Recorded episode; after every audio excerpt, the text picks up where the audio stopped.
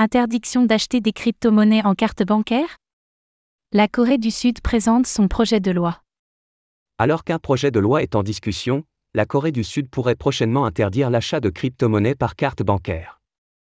Qu'en est-il?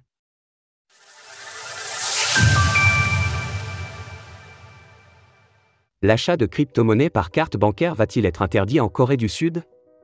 Pourtant réputée en avance en matière d'adoption des crypto-monnaies, la Corée du Sud a vu l'apparition cette semaine d'un projet de loi qui pourrait interdire l'achat d'actifs numériques par carte bancaire.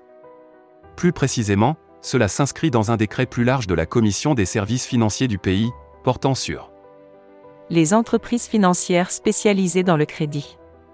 L'objectif de cette législation est de réguler les sorties d'argent de Corée du Sud, toujours au motif des poncifs habituels, notamment sur le blanchiment d'argent.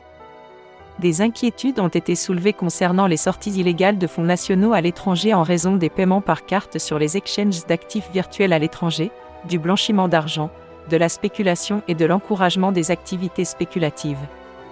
À cela s'ajoute la volonté de coopérer avec les acteurs étrangers pour faire appliquer cette interdiction les crypto-monnaies ne sont pas les seules visées par le texte, qui comprend également un ensemble de modifications de règles sur les cartes prépayées ou l'émission de cartes de crédit par exemple. Néanmoins, l'application du dit texte n'est pour l'heure pas encore garantie. En effet, celui-ci observe encore une période de commentaires, et quiconque souhaiterait apporter son avis a jusqu'au 13 février prochain pour se manifester.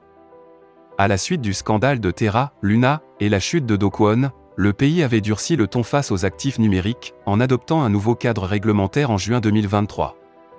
En outre, les résidents sud-coréens ne peuvent effectuer des achats de crypto-monnaies que sur des plateformes locales où ils ont vérifié leur identité, et ce, depuis 2021.